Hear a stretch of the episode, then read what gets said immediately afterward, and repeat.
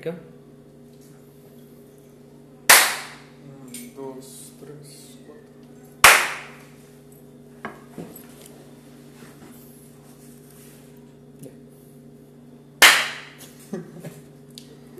¿Qué tal? Sean todos bienvenidos al episodio número 3 de su podcast Starlight Avenue, el podcast.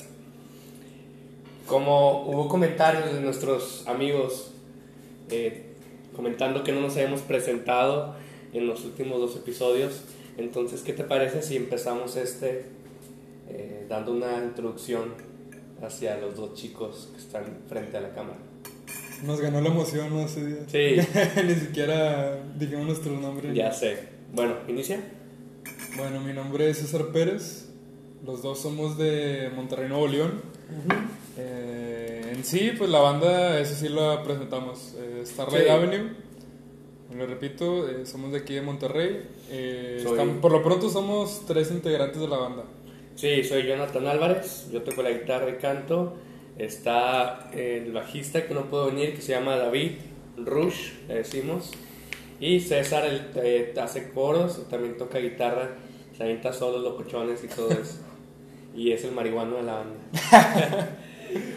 no, pero en el, en el episodio pasado comentábamos sobre ese, ese mito que rodea la escena, en el que si eres músico a huevo tienes que ser marihuano. O drogadicto drogadicto, sí, cualquier, cualquier tipo de droga. Pero, bien, vamos a empezar. Y quería comenzar felicitándote por el, por el video que hiciste para el episodio 1, estuvo muy bueno. Pero me quedé inconforme con algo. Ok. Porque cuando yo estaba esperando, te lo juro, el momento en el que estábamos hablando sobre. En el, en el que tú estabas platicando sobre cómo te veías en un futuro de niño. Y después saqué el tema de que tenías tu sombrero vaquero. Estaba esperando la foto donde tienes ese sombrero Ah, vaquero. Te eso- quedaste muy corto en la edición. Eso es íntimo. Ah, sí. No, muy bien. Bueno, Sí, ahí si gustan verlo, estamos subiendo el podcast en YouTube, por lo pronto eh, en Spotify y pues ya veremos a ver qué más plataformas podemos ir subiendo el, el contenido. Sí, eh, hoy subimos, bueno, para cuando estemos viendo este video, posiblemente ya también esté el episodio 2 en YouTube y en Spotify. Son todos los, todos los sábados, perdón, pueden encontrar un episodio nuevo en Spotify, en YouTube. Tengo entendido que también en Google Podcast ya se está transmitiendo, o ya, Ah, próximamente también en Twitch. muy bien. a subirlos en Twitch. También en Twitch. Y quería iniciar este podcast o este episodio con un tema que fue tendencia esta semana, que fue el tema de, de la polémica que hay detrás de la publicación que hizo Luisito Comunica con su foto de tus nalguitas eran mías, ese, ese tequila.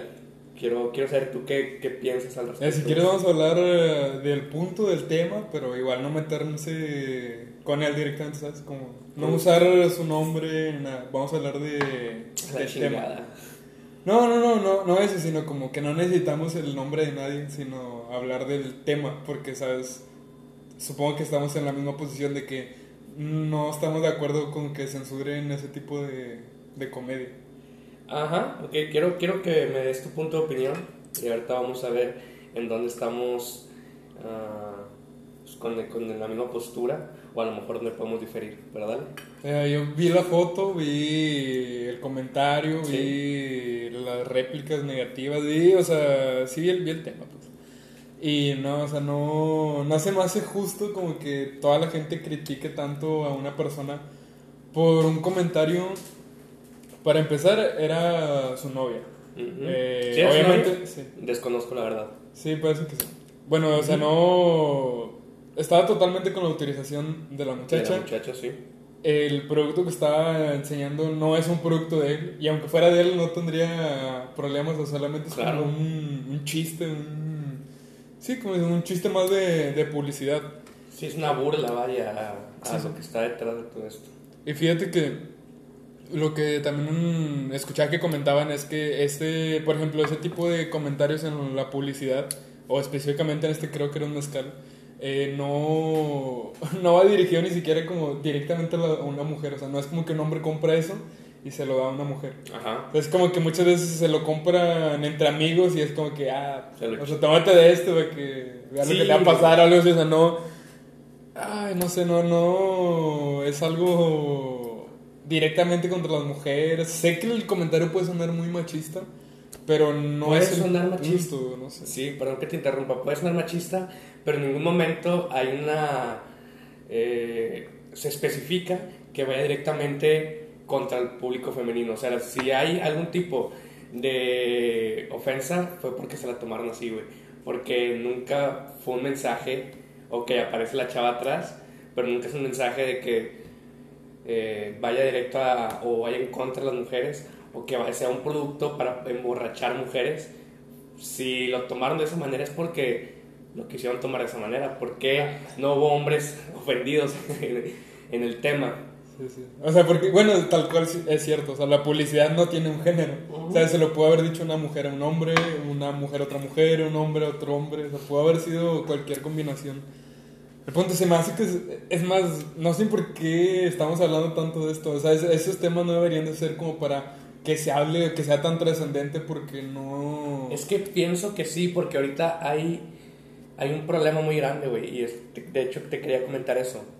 De entrada, tienes la polémica de... O sea, la premisa es la polémica que está detrás de esa publicación.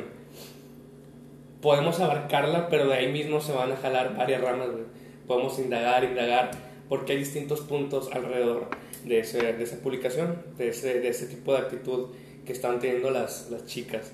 Que entiendo, entiendo a la mujer que se pueda sentir ofendida, güey, por ese punto, güey.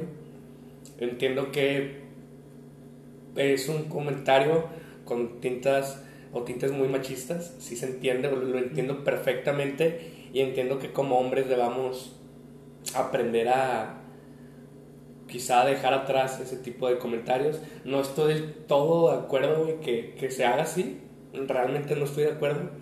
Considero que hay cosas que sí están muy exageradas, güey. Y, y la, el primer problema que yo veo aquí, güey, es cómo la gente... Luisito eh, ya hizo su papel, güey, de, o bueno, ya, ya cumplió con disculparse, güey, con dar un mensaje eh, apoyando a... ¿Sabes a qué? Siento que no debió de haberse disculpado, pero como es figura pública, es como Exacto. que lo hace solo para no quedar mal ante, ante la sociedad. Posiblemente, güey, porque no, no, como tú dices, no tiene por qué disculparse, pero lo hizo, güey. Eh, Es como una- si un comediante tuviera que disculparse por todos los Exacto, chistes que hace. Eres, es una figura pública y obviamente siendo figura pública, estando ante la exposición de chingos de personas, pues te va a caer mierda si haces ese, ese tipo de comentarios. Pero este vato, su contenido es, eh, va, o va dirigido, vaya, a gente interesada en el turismo, güey. Gente que quiere conocer quizá otras eh, partes del mundo, otros países, y no tiene la oportunidad. Entonces, como yo, podemos ver sus videos y transportarnos, podemos estar conociendo otras culturas de otros países y, y está con madre. Ese es el enfoque que tiene Luisito. Él no tiene compromiso, güey, en quedar bien con mujeres, él no tiene compromiso, güey, con ningún movimiento este, social, no tiene eh, compromiso en el movimiento feminista, entonces no veo por qué él debería pedir una disculpa, no veo por qué él, veo que le pidieron que borrara las fotos, no veo por qué él debería borrar las fotos porque él no tiene compromiso, güey. O sea, si él está haciendo un comentario, güey, o, o esa foto, pues si no te gusta, entiendo que no te guste, tú tienes tu forma de ver las cosas Y sabes se qué? chingó el pedo, güey. Muy probablemente esa foto era publicidad pagada del mezcal. Posiblemente, güey. ¿Sabes? Él, Ajá. porque él trabaja con marcas grandes, con marcas chicas. O sea, muy posiblemente esa foto está específicamente hecha por algún productor de. No sé, los que tiene él trabajando para él o alguien de marketing. Sí, vaya, o esa, esa foto está hecha específicamente para, para crear ese tipo de polémica, polémica perdón. Pero quizá no me dieron que se les iba a salir de las, de las manos o que se fuera No debería salirse de las manos. En negativo, pues. Exacto. Posiblemente, imaginemos que vamos, a ok, ya comentaste un escenario que posiblemente sea el, el, pues, el real, posiblemente podamos tomar eso como la verdad, pero vamos a ver otra cara de la moneda, quizá el güey se topó con ese mezcal y dijo, ah, pues lo voy a aprovechar, le voy a hacer un poquito de propaganda en mis redes sociales. Si tú tienes un producto, güey, que se llama Tus nalguitas serán mías, ¿cómo esperas hacer una propaganda, güey? O sea, yo creo que la manera en que lo hizo fue, fue chistosa, güey. Porque fue con su novia, güey. Nunca incita, a mi punto de vista, nunca incita, güey, la violencia contra la mujer o el abuso contra la mujer. Porque yo puedo asegurar, güey, en este podcast, y te puedo asegurar a ti, güey, y a todos los que están escuchando, que esa publicación, güey, no va a hacer la diferencia, güey, en las, en las estadísticas del abuso contra la mujer, güey. Yo te puedo asegurar que si podemos ver una estadística, el porcentaje del abuso de la mujer, güey, antes de esa publicación, no va a ser menor al que se haga después. Y si, y si llegase a incrementar el abuso contra la mujer, no va a tener la culpa de esa publicación, no está fomentando nada, güey. Las mujeres están exagerando todo por completo y realmente tengo un problema con eso, güey. Porque yo creo que ya todos a esta edad, güey, o incluso a la edad, a la mayoría de edad, que es con la que debemos comenzar a tomar, ya eres lo suficientemente maduro, güey, para saber que alrededor de este tipo de lugares, güey, alrededor del alcohol, o alrededor de las drogas, alrededor de la fiesta, güey, existe un riesgo, güey. ¿Cuál es el riesgo? Ponerte hasta la madre y una, puedan abusar de ti sexualmente, puedan abusar de ti económicamente, te puedan estafar, güey. O sea, estando pedo, te pueden hacer de todo. Entonces, tú ya estás grande, güey, para asumir ese riesgo, güey. Y aunque no está bien, porque no debería pasar, güey. No debería pasar, no debería haber malicia, güey. Pero es que yo no estoy, yo no estoy a favor de, de que se abuse contra la mujer. Estoy completamente en contra, güey. Yo nunca lo haría, güey. Pero hay que ser coherentes, güey. Hay que ser lógicos, güey. Mira, Y yo hay que- entiendo el punto de la mujer de... El problema de esto es que se normalizan las cosas. Ujú. ¿Sabes? Es como ese tipo de comentarios o lo que la mayoría pelea es que hacen que se normalice eso, la violencia, o sea, porque la violencia no tiene que ser golpes, no tiene que ser la agresión sexual, o sea, la violencia también puede ser con el diálogo, con palabras, con, con la normalización, pues, de, de, Sí. de ese tipo de, de comentarios. Y como dices, la verdad, el que hace eso, o sea, el- realmente la persona que usaría alcohol para embriagar a una persona y abusar de ella, siento que es una persona con muy poco criterio, con muy poco cerebro, pues, o Es sea, es, persona- es el- es una minoría, ¿sabes? Es el- una minoría y es una persona que... de las personas que publican, de las personas ah, a las sí. que le llegó la publicación, Ajá. a las que podrían hacer algo, es una real minoría la que realmente haría. Yo creo que la mayoría somos personas que jamás abusaríamos de- Claro, de, ojo. ¿no? ojo muy importante, están también generalizando porque muchos hombres hacen, tienen ese tipo de, de- picoteo con las mujeres en redes sociales. Por ejemplo, hay mujeres que en los comentarios de Luisito comenzaron a criticar y hubo otros hombres que empezaron a defender haciendo comentarios un poco, eh, podríamos decirlo, cómico picante, güey, porque estaban retando a la mujer. Le decían comentarios como, no, sí, con este mezcal, tú no-". o sea, siguiendo eso. Ojo, yo puedo hacer ese mismo, ese mismo comentario, güey, no significa que yo vaya a violar a alguien, güey, o que vaya a abusar de una mujer. Está completamente fuera de, siquiera de, de la, o sea, nunca me cruzaría por la mente, güey. Y pienso que las mujeres deben entender ese punto, güey. Y no es porque yo, porque No lo las mujeres, hacer. todos. Es que, bueno, sí, todos. No, no solo las mujeres. Todos deberíamos entender que no, no queremos, güey. No queremos que sea este, normal el abuso. No queremos simplemente la maldad, güey, en general. Todo lo que abarca la maldad, no queremos que sea normal, güey. Pero, y entiendo, güey, que haya movimientos sociales, güey, que luchen contra esto, güey. Y que hayan marchas, güey. Y entiendo, güey. Y está bien, güey. Porque si no te gusta algo, güey, pues lucha para corregirlo, para erradicarlo, güey. Claro. Pero, siendo honesto, güey, nunca va a cambiar eso. Ha existido desde tiempo de antes y estoy seguro que no va a cambiar. El pensamiento machista no va a cambiar, güey. Los abusos no van a cesar, güey. No va a haber nunca un momento de paz completa para la humanidad, por más que lo busquemos. ¿Por qué? Porque para que el bien pueda existir, tiene que, tiene que coexistir con la maldad. Eso se sabe desde siempre, incluso en la religión te lo pintan así, güey. Entonces, ¿por qué mejor? Entiendo, entiendo perfectamente las marchas, pero ¿por qué mejor no comenzamos a ser precavidos? No comenzamos a ser responsables con nuestras acciones, güey. Si yo no quiero pasar por algún momento de que, ¿sabes? Yo como hombre me pongo pedo, me roban la cartera, me quitan dinero, me hacen pendejo, pues oye, responsablemente considero que tanto voy a tomar para no terminar en un estado que me pueda afectar a mí. No solo en mi salud, pero también eh, económicamente o estar a la exposición de alguien, güey, que me pueda hacer daño. Entonces, yo creo que hay que estar conscientes, güey, de que vivimos en un tiempo, güey, y no lo podemos cambiar. Podemos intentar cambiarlo, pero no va a cambiar. Podemos adaptarnos a él, güey. ¿Qué es lo que estamos haciendo con esta cuarentena, güey? Porque nosotros no estamos, eh, ¿cómo, es, ¿cómo explicarte? No, está, no estamos... Te lo pongo así, güey. El pinche coronavirus, güey. Imagínate, sabemos que está el coronavirus ahí. Y te voy a poner un comentario que yo espero no me llueva, pero si me llueve, ni modo. Lo, lo digo, créeme que con todo el respeto a la mujer. Pero muchas mujeres dicen, es que yo puedo salir como yo quiera a la calle. Yo debería poder salir, no sé, en, en minifalda, en top, y no debería pasarme nada. Y yo aplaudo ese comentario. Realmente no debería pasar nada, güey. Pero no es así, güey. Yo Mira. podría... Perdón, perdón. Sí, sí, sí. Yo podría ir a- al centro, güey, pedo, güey, este, con mi cartera llena de dinero y yo me digo y digo a todos, no debería tener miedo porque me asalten. Pero así son las cosas, güey. Y yo, si yo veo e- este punto como que hay que desaprender lo malo que hemos aprendido y reaprender, o más bien a empezar a aprender lo, lo correcto. En el, en el ejemplo que tú dices, de sí, debería poder salir a la calle como yo quiera, es totalmente cierto. o sea, yo podría ir, la mujer podría, quien sea podría salir como quiera. El problema es que, como dice, la vida no es color de rosa, sino la Exacto, vida. güey. Y me gusta, eh, dicen el ejemplo de. Yo podría irme ahorita a la, Inda- a la colonia Independencia, que, pues, para quien no conozca, es una colonia de las más peligrosas de aquí en Monterrey. Yo podría, yo debería de poder ahí, ir ahí con cadenas y la cartera llena y el celular hacia afuera. No y nadie debería miedo. asaltarme. No, güey. Pero sabes que muy posiblemente si haces eso, Claro, te van a asaltar. Entonces, digo, es que el problema sigue estando ahí. El problema no es salir como uno quiere, el problema no es salir con las cosas que uno quiere. Es más, antes se usaba mucho de las personas o los señores traían esclavas, cadenas de oro, anillos. Sí. Ahorita ya la gente tiene que dejar de usar eso por miedo a la, a la delincuencia.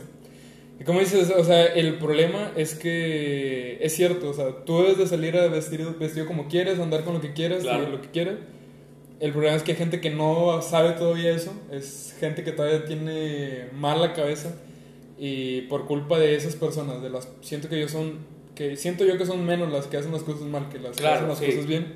Por culpa de esas personas uno tiene que salir con miedo a la calle, uno tiene que salir cuidándose o dejar de salir a cierta hora de la noche. O sea, yo debería poder andar a las 4 de la mañana problema caminando por mi colonia y que no me pase nada, pero pues yo sé que ahí también me están asaltando en las, en las noches, en la madrugada.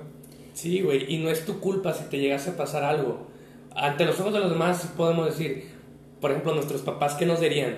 Pues es tu culpa, es tu responsabilidad. Tú vas en la calle, vas, vas con todas las cadenas, vas con el pinche celular hablando por teléfono.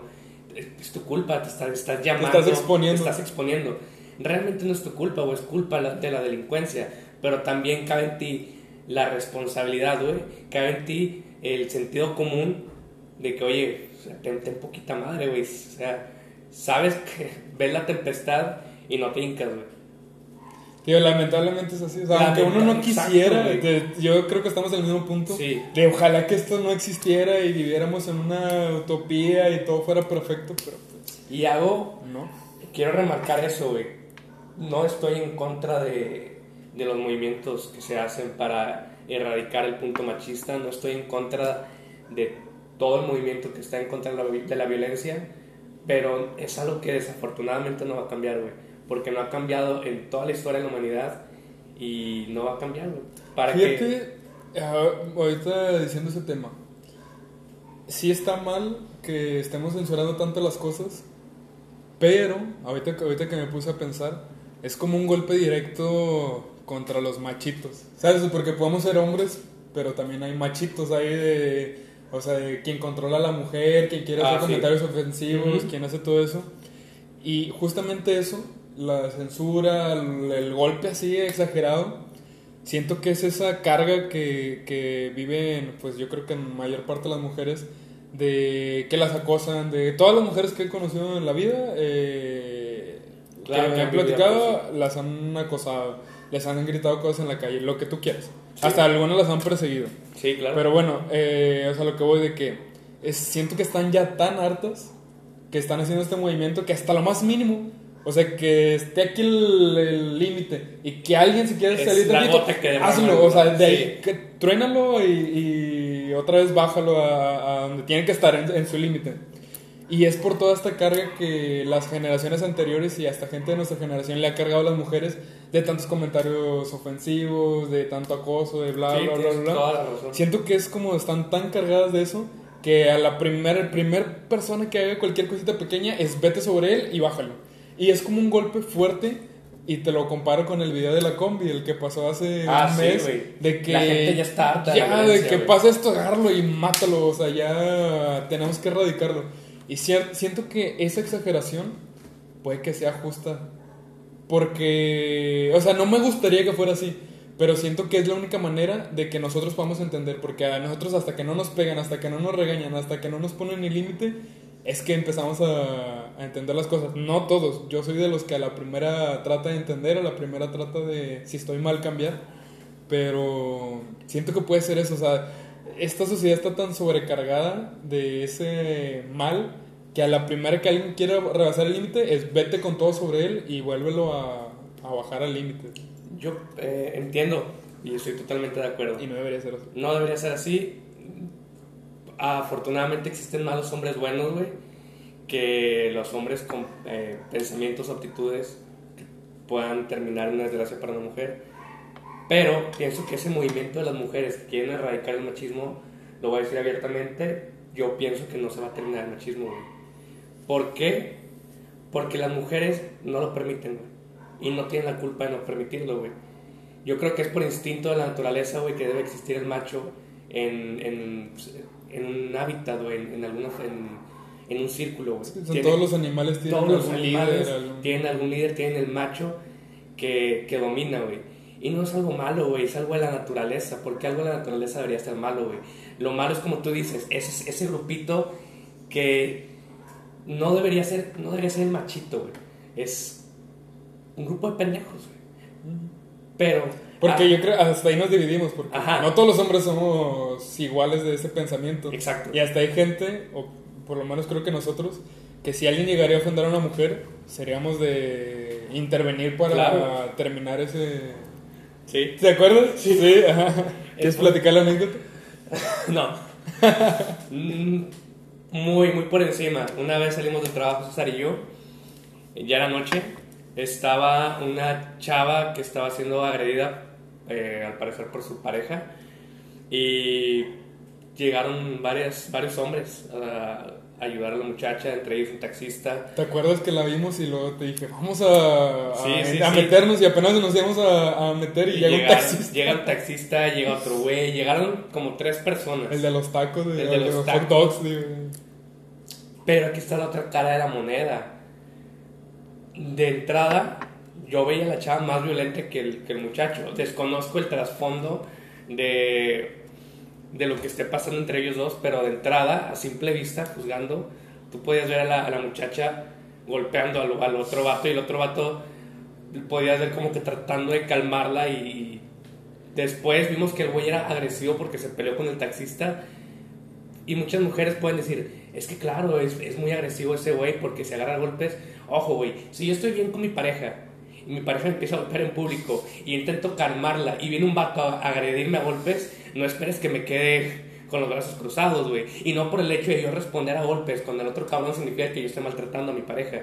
Creo que hay, hay una gran diferencia y hay un malentendido en contra de ese hombre. Ojo, en caso de que ese haya sido el escenario. Sí, sí, no Desconozco el escenario, pero por lo que yo vi, eh, la mujer estaba agrediendo a ese vato. Pero te acuerdas que llegó la policía Y y, sí. luego ella decía, no, no, de- déjenlo, o sea, de, Sí. déjenlo ir.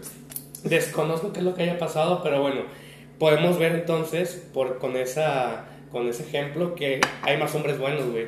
O al menos más Todos hombres. brincamos a, Todos a brincamos defender a a, la, defenderla. a la muchacha y ni siquiera sabíamos bien la historia. Exacto. Y regresando al punto que te comentaba del machismo nunca se va a terminar, también puedo eh, as- o asumir que gran culpa es de las mismas mujeres que no permiten borrar ese pensamiento del todo. ¿Por qué? Porque hay muchas, eh, voy a generalizar en mi, perfil de Facebook, tengo muchas amigas, güey, que cuando salió lo, lo de Luisito, comenzaron a comentar, comenzaron a, a quejarse. Sin embargo, güey, son las mismas amigas que días antes estereotipan al hombre perfecto como el hombre mamado, como el hombre barbón, como ese hombre con apariencia de, de macho, güey.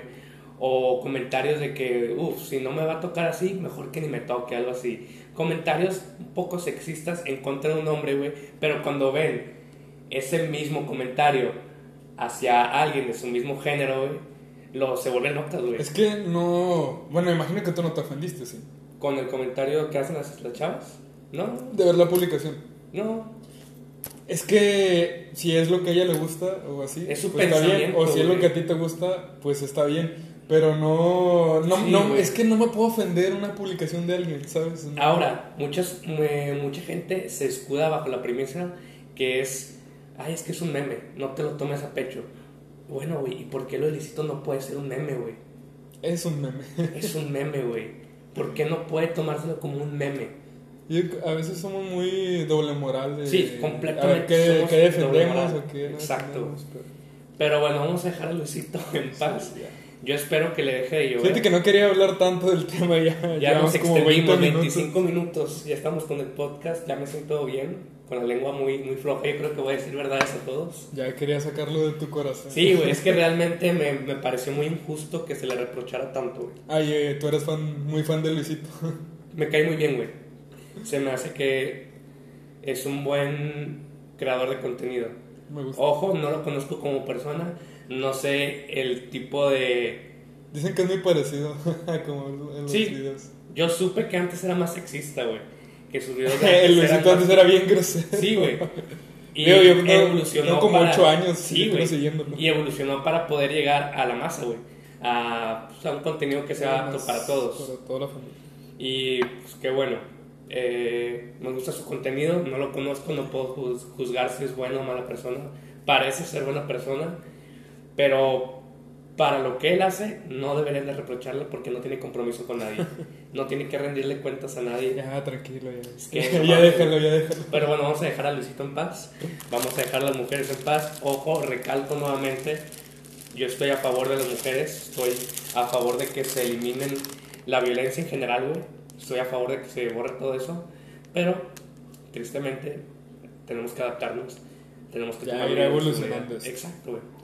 Pero bueno, también te comentaba, mm, para los que no sepan, parte del proceso de las ideas es lo que vamos experimentando a través de la semana, noticias, tendencias o simplemente algún tema que sea de nuestro interés, lo apuntamos una notita y nos la mandamos por WhatsApp. Entonces yo propuse también el tema de vamos a iniciar, vamos a hacer un, un lavado por completo y vamos a iniciar desde cero. El tema que quiero tocar ahorita es un poquito más, más tranqui, güey, más... na- nada de polémica, vamos a, a lo bonito, güey. Ya, ya ya, ya venimos de, de los colores negros, güey. Vamos a entrar al color rosa. Acabo de salir de ahí. Es un color rosa podrido el que acabo. Ah, Es un color rosa, rosa, Rosa mexicano. rosa mexicano. Mira. No es- te da risa esos que le ponen, no sé, rosa mexi- mexicano, azul, Azul. canario. Güey, yo no. Yo, mi mente se limita a reconocer colores básicos, güey. Los del arco iris y ya. Sí, los siete son siete, ¿no?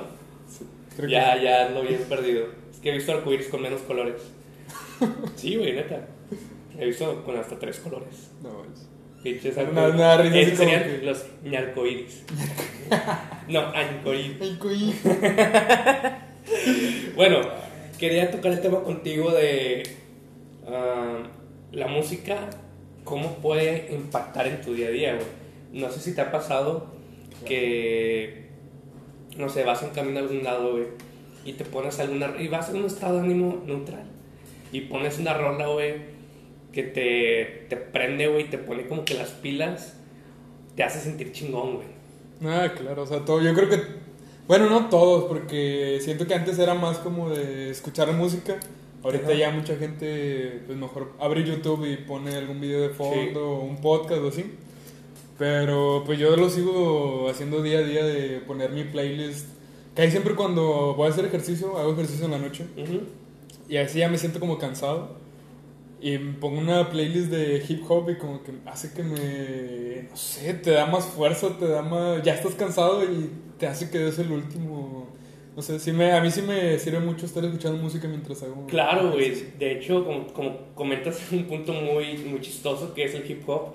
Me pasa mucho con el hip hop, con el rap y con el metal. Como que cuando haces ejercicio te, te llena de adrenalina, güey. Ahí pongo pantera para Ah, sí, güey. está muy cabrón. Te, sientes, te sientes badass, güey. y, y también con la música de rap o hip hop, como que te hace entrar en un mood muy como que muy malandrón, güey, muy acá. Cuando voy manejando a veces pongo algo así y suena una canción de, de Dr. Dre, me siento en GTA San Andrés, güey, me siento chingón. Un malandro. Me siento malandro, me siento no te metas conmigo, puñetas. Pones la estación de Los Santos. Los Santos FM. Bajas la ventana. Sí, güey. está, está muy chido ese cambio de ánimo que te puede dar una canción. ¿Sabes qué? Con el, mm, el, playlist, uno de los playlists que tenemos en, Spotify. Sí. ¿Cuál es? Es el, uno de los que tocamos en la escocés. Creo que lo subiste así tal cual como, como un playlist, un, un setlist. Ese me, me gusta mucho para correr.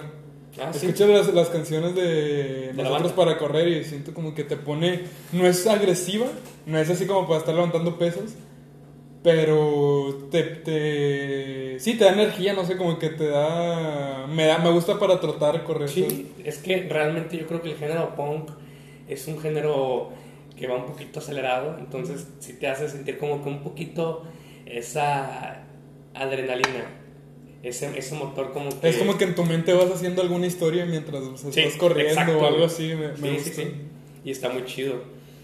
También, no sé si te ha pasado, me pasa eh, a nosotros como melómanos, que estás en un estado, imagínate que bien, feliz, güey, y escuchas una canción triste, güey, te metes tanto en la melodía, güey, en los instrumentos, en la letra, que estando triste, que estando, perdón, estando feliz, güey, estando bien, no te hace pasar un estado de ánimo triste, pero sí te hace sacar lágrimas, güey.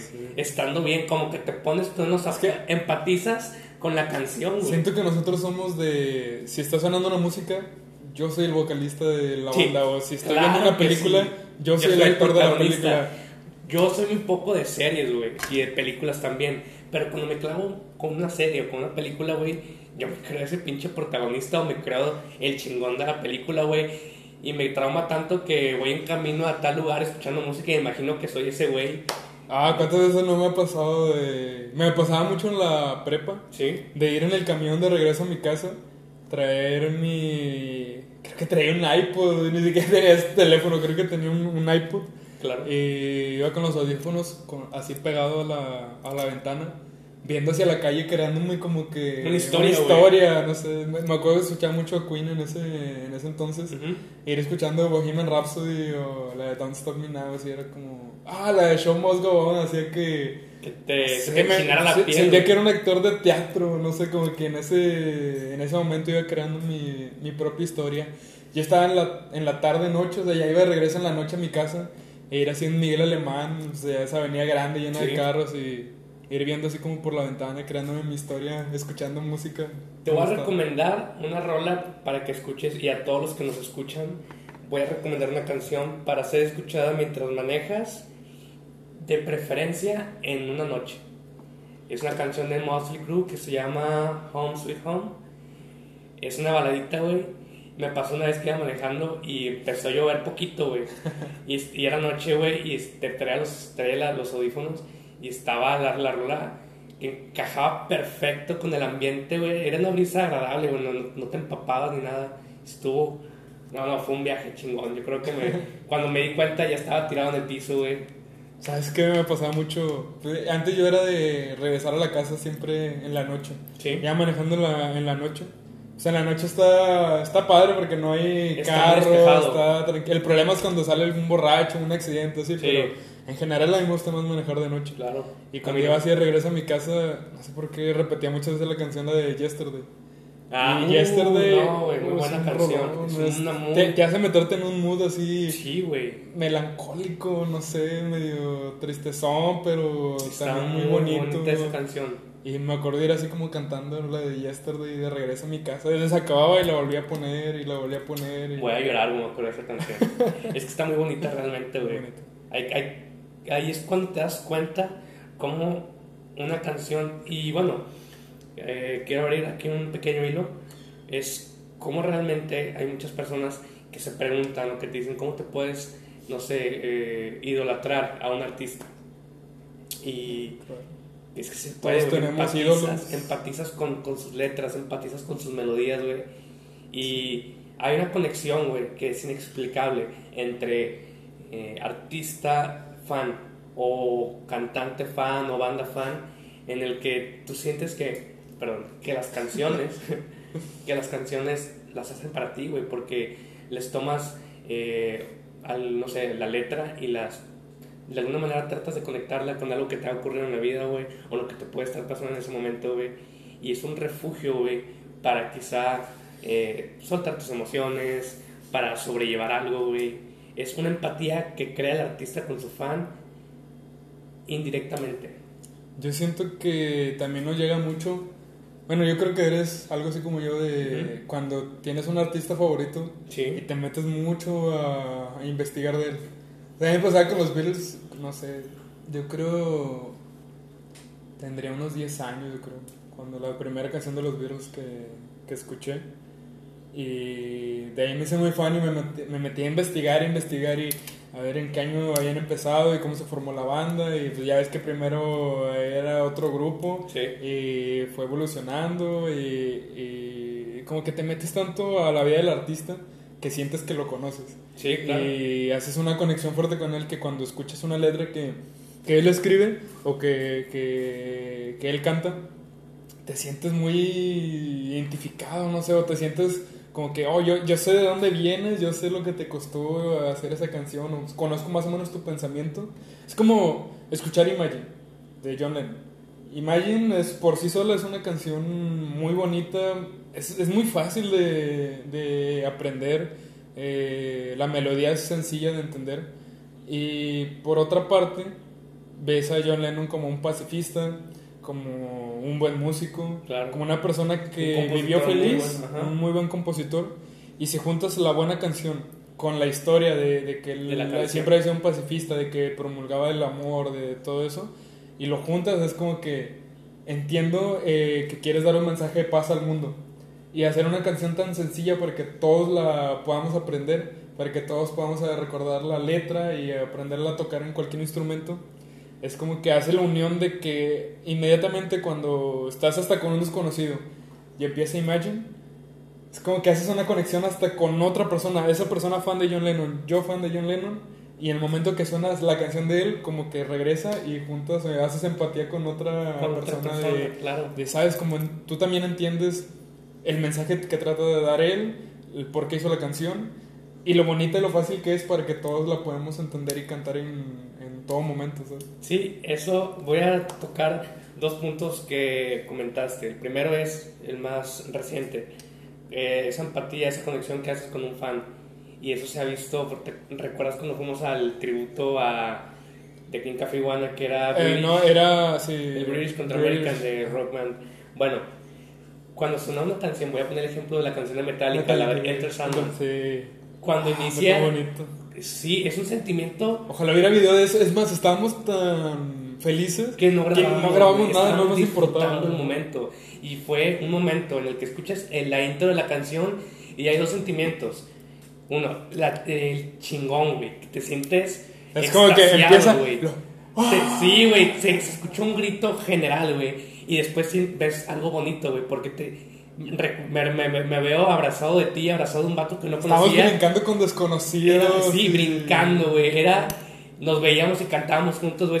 Es una sensación. Estoy bien loco, se, me puso, se puso la piel chinita de recordar ese momento de que volteamos a vernos con desconocidos entre nosotros y empezamos a cantar la canción y a brincar. Te metiste en el slam. Güey, sí, me metí en el slam varias veces, salí, salí puteado Pero bueno, el otro punto que quería comentar es algo que nunca me había puesto a pensar y se me hizo súper interesante ahorita que lo comentas, que es la empatía que haces con el artista cuando John Lennon saca su canción Imagine, aparte de ser una canción hermosa, güey, aparte de tener una letra muy buena, pacifista, algo con lo que todos eh, deseamos existir o vivir, con Es lo que el mundo deseamos vivir, perfecto. el mundo perfecto, güey.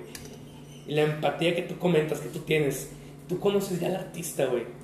Tú conoces todo lo que ha pasado ese artista y cuando salga una canción empatizas porque una, la canción está bonita, güey, te gusta la canción y sabes todo lo que ha llegado eh, todo lo que ha sobrellevado el artista para llegar a ese punto. Quiero ponerme con el ejemplo de Green Day en su último, bueno, para los que no sepan, Green Day es mi banda favorita desde mi adolescencia y ya ha sabido evolucionar en mí.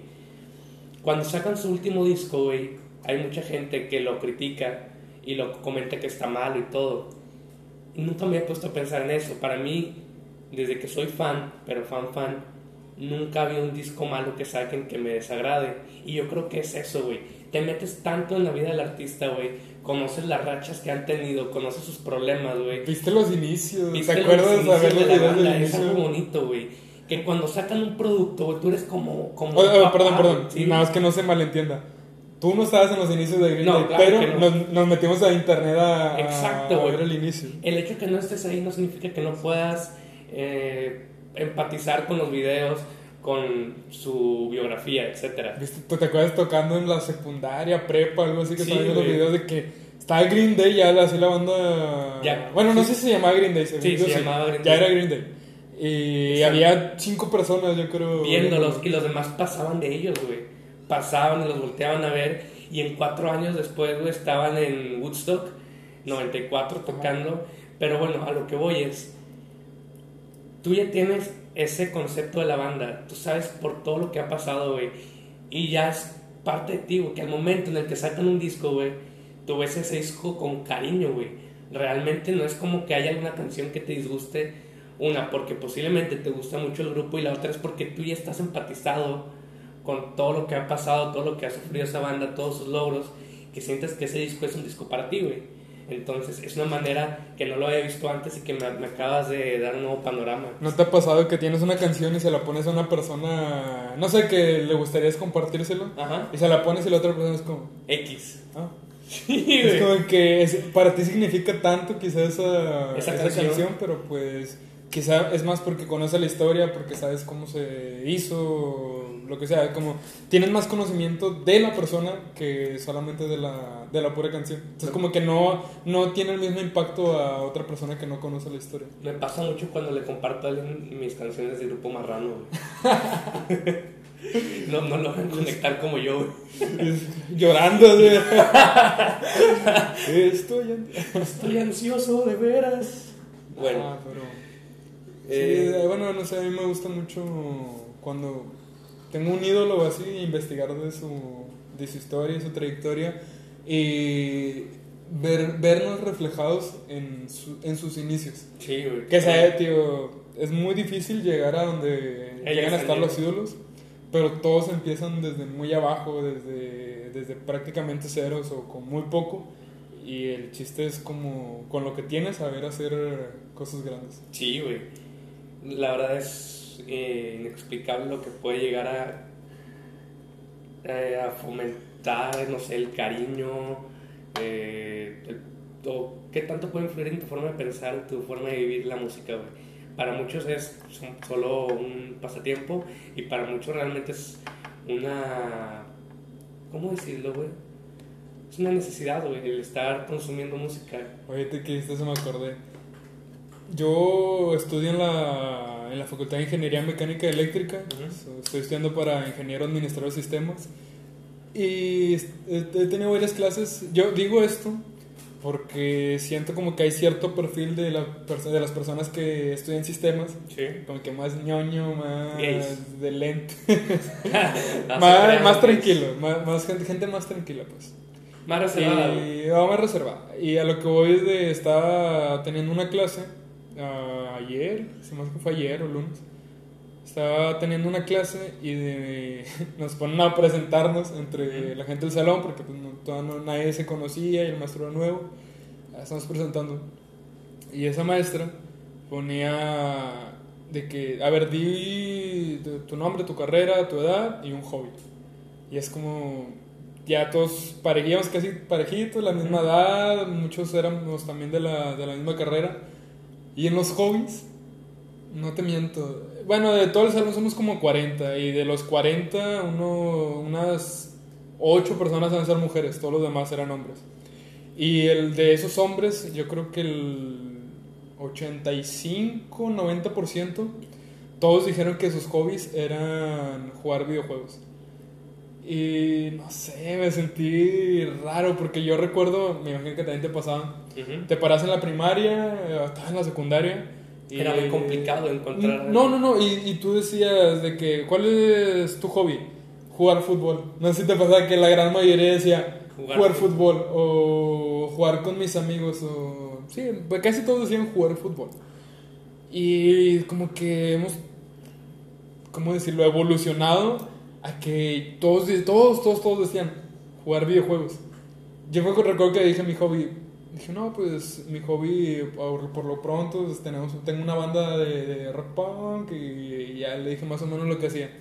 Y como que la maestra se interesó más en, en lo que yo le ¿Ah, dije, porque todos decían lo mismo. La gana dice jugar videojuegos. Y dije, ¿qué tanto, qué tan rápido hemos evolucionado que ya dejamos las Ojo, amo los videojuegos entonces no los hago menos. Sí, no, no, y yo también, yo también los juego. Ahorita ya no tanto como antes. Pero antes sí era meterme a jugar cuatro horas seguidas y tenía mi squad en el Call of Duty. Tú no tenías squad, güey. Era la CPU, güey. Era la computadora. y es que, me dejó el play. Deja que te enseño mi récord de la ronda 89 jugando el Call of Duty 3. No, eh, eh, a lo que iba yo es de de qué tan rápido hemos pasado de que ya la gente, sus hobbies no están en las calles. Sus hobbies están en algo electrónico, sus hobbies están en su propia casa. O sea, todos decían jugar videojuegos. Nada más hubo uno que dijo que su hobby era las artes marciales o algo así. Yo dije que la banda, o sea, tener la banda, tocar y, hacer contenido. Y una muchacha dijo que trabajaba en la televisión. O sea, fuimos tres que dijimos algo, distinto. algo distinto. Eh, ya se encerró a decir eh, videojuegos. Bueno, ahí puedo pensar dos cosas. La primera, que como comentas tú, se trata de, una evolución, de ya no estar jugando en las calles, ya no jugar fútbol y estar jugando videojuegos.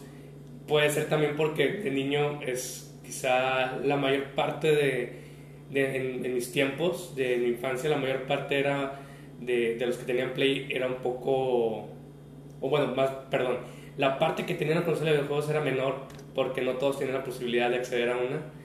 O dos, esas personas que jugamos videojuegos, y no es por destacarnos ni por echarnos flores de ninguna manera, pero yo lo veo como que éramos más reservadas.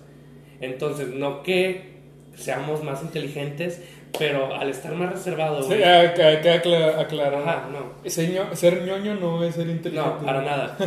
eh, pero creo que al estar tú más encerrado, más en tu casa, estabas más quizá la presión de tus padres de que haz la tarea. Después, o sea, al final, yo recuerdo que mis obligaciones eran primero y al final era jugar play.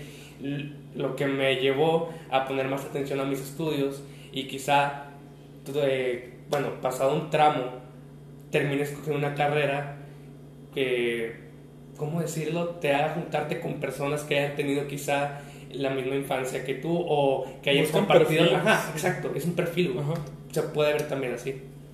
Sí, no, no sé, tío, me agrada la idea de, los videojuegos. Me encanta. Me gusta mucho. Pero siento, bueno, también pienso que la violencia de las calles orilló a la gente a quedarse en su casa. ¿Sabes? No sé si te pasaba, pero yo era antes de estar en mi casa todo el día, cuando era niño, estar jugando videojuegos ahí. O sea, no, o sea, no me gustaba salir a la calle. Y en la calle toda la cuadra estaba jugando fútbol. En la casa donde vivía antes había muchos niños. Y yo era estar adentro. recuerdo que mi mamá era, ya apaga eso, o sea, salte a jugar. Ve afuera a, jugar. siento que... las generaciones de ahorita es al revés, o sea, métete, o quédate aquí en, en, la casa. No sé, siento que ya es más de no salgas o quédate aquí. Y está la otra parte también de que hay ciertas personas como que siguen con la... Y es bueno, o sea, con la mentalidad de sale a la calle, juega fútbol, juega básquetbol. Nos manteníamos activos antes. O sea, todos los días era jugar eh, mínimo dos horas de fútbol. Sí. Todos los días. Yo no. Y bueno, yo. Sí, sí. O sea, de- tío, y no era yo tanto de deportes de niño. Ya me hice deportes un poco más grande, pero. No, hubiera sido la mamá que que eras de deportes y estabas gordo, güey. Pues, eh, no estaba gordo, no tanto, pero luego ya después engordé y ahí sí fue de nada, nada, cero deporte. Era sedentario, güey. Era- sí, estaba todo el día sentado comiendo chetos, jugando Xbox. Pero antes, si te fijas, todos los niños estaban flacos. Sí, Eh, exacto. Estábamos. Yo era el gordo de mi salón, güey. Me sentía muy mal. Es más, si tú eras gordo, Sí. yo era. Primero no era tan gordo y luego fui gordo, pero no éramos tan gordos como los niños de ahorita. Güey, hay niños de ahorita, güey, que los, los, ves- he visto así como. ah, hasta me da cosita de ver a los niños tan, tan, tan, tan gordos. Es un problema quizá de... No sabría decir si es de, de economía porque las familias no tienen ingresos para poder comprar alimentos No, de no calidad o es educación. Porque lo, no sé si educación... ¿Se podrá, ¿Se podrá decir educación? Sí, No educación tienen- de salud. Exacto, porque no se preocupan por la salud, no se preocupan por ver qué, con qué están alimentando a sus hijos, güey. Mira, sabes, he, he visto, bueno, es un buen, muy buen punto la alimentación porque la alimentación que tenemos ahorita ha bajado mucho la calidad. Hasta me estaba riendo el día de los abuelos, fui a visitar a, a mis abuelos Sí. y decía mi abuelita de que saqué la leche normal, la Lala, y me iba a servir y lo, no, no, saca de la otra. Y tenía la Lala 100, algo así, 100 Sí. proteína. Y te la tomas y esa sabe a leche, sabe más, eh, tiene más consistencia, no sé. Y luego tomas de la otra, de la Lala, y sabe a agua. O sea... Es- está muy rebajado. Está muy rebajado, o sea, el- ese de, no, toma leche para el calcio, siento que tiene muy poca lo que te aporta. Y a lo que voy con esto es que la alimentación es- puede ser de muy baja calidad o hasta si compras alimento económico, pues tiene ahí mezclas con otras cosas que no te aportan nada de proteína. Y lo que quiero decir es de que los niños de ahora no hacen deporte, no todos, pero la gran mayoría no hace deporte. Y la alimentación es mala. Y también los papás muchas veces lo chiflan de estarles comprando papitas o llega el papá a la casa y le da un chocolate, le da un pan o algo. O sea, todavía de que no hace ejercicio, Lo se está mal alimentando. Conscientes entre comillas, güey. Sí, y y es que no habría problema si el niño quemara esas calorías. Y ojo, o sea, no, no por ser gordo estás completamente mal de salud. Porque hay también mucha gente que tiene sobrepeso, pero se mantiene activa. O, o tan así como los jugadores de americano. Son unas bestias de 130 kilos, pero están muy bien de, de salud por dentro. Realmente me, me entró la duda. En la obesidad es un problema de salud. Entonces, los jugadores de, de americanos son, son gente obesa, ¿no? Que yo sepa. Es su que hay, hay índices, como el índice de masa corporal, hay gente que pesa, la gran mayoría de su peso es en peso en músculo y no en grasas, es... La verdad, el número de la báscula no te dice tanto como realmente como te veas, como te diagnostique algún médico, como vea tu salud. Vamos a olvidar las grandes ligas. Me quiero concentrar en los equipos. La- los gente que- que- ajá, normales. La, la gente eh, promedio que practica el deporte de- del fútbol americano. Por ejemplo, no sé, algún equipo de, de alguna universidad que los ves, güey, y son, son chavos gordos, güey, que se creen mamados por jugar eh, americano. Entonces, es, quieras o no, ellos practican un deporte, tienen su entrenamiento, pero están gordos. Entonces, tienen un problema de salud, que la obesidad. Pero practican un deporte. A lo que yo iba con lo de los niños es se alimentan mal y no comen bien. No me gustaría criticar tanto a los niños, pero por lo menos voy a decir los de que están cerca de mi familia. ¿Ok? Los ves y no tienen forma, no sé cómo decirlo. O sea, no, no, no quiero sonar mal, pero Sonaste muy, mal. Sí, sí, sí, yo sé que suena mal, pero es que mira el cuerpo de un niño de ahora. Tienen hasta los pies así como... Es que no hacen nada de ejercicio. Sí, solo has, sí los has visto, ¿no? Sí. Tienen los pies así como... Son abstractos, güey. Curvos, o no sé. O casi todos los niños tienen así llantitas de... Como Michelin. Como Michelin. Pero es que está bien mal eso, ¿sabes por qué? Porque en un- una caída se rompen un hueso y van a tardar mucho en sanar. No, pues desamortigua, güey. No. O sea, bueno, mm, de ahí me pasó cuando empecé a entrenar box hace muchos años. Yo me fracturé las, las muñecas empezando a, a entrenar. Y Ajá. todos los que empezamos a entrenar box, te va a pasar. Y yo trataba de entrenar con, con un costal más, que era más sólido, se le metía más, más arena. Y esa era la intención, de, se rompió muchas fibras y se volvía a regenerar. Ajá. Y eso es lo que hace tu cuerpo fuerte. Hay de dos. Eh, cuando estás entrenando, por ejemplo, una patada, eh, algún golpe, el hueso se va astillando y donde se astilla genera más hueso. Y la otra, cuando haces levantamiento de pesas, por ejemplo, o con las piernas, eh, El ajá, rompes fibras del músculo y se va regenerando y eso es lo que hace que vayas creciendo el músculo y que tenga los huesos fuertes. Imagínate un niño que no hace ejercicio, que no tiene contacto, no golpea, o sea, no da patadas, no golpea, no, no hace No nada, está todo el día acostado. Esos huesos están bien frágiles.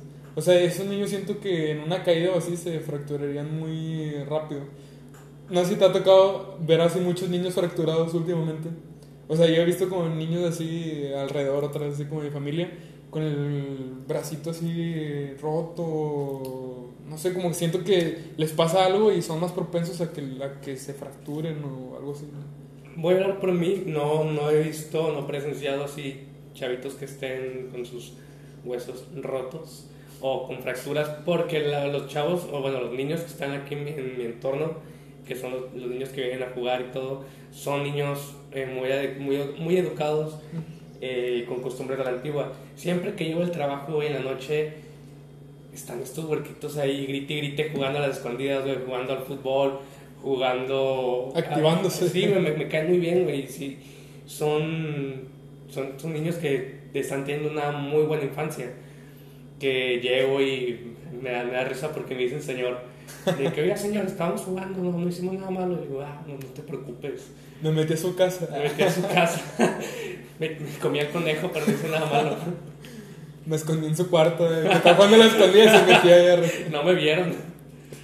No, pero creo que eh, al menos los niños que están en mi entorno son muy activos. Entonces, Eso es bueno. Sí. Todavía hay niños que lo siguen Sí. educando de los papás de, no, salte. Es muy bueno también que jueguen en las calles, que se ensucien, que se raspen, que, no sé, va, yo siento que vas generando más Defensas. anticuerpos, Sí. defensas. ¿no? Tan, bueno, en mi infancia yo, a mí nunca me obligaron a salir.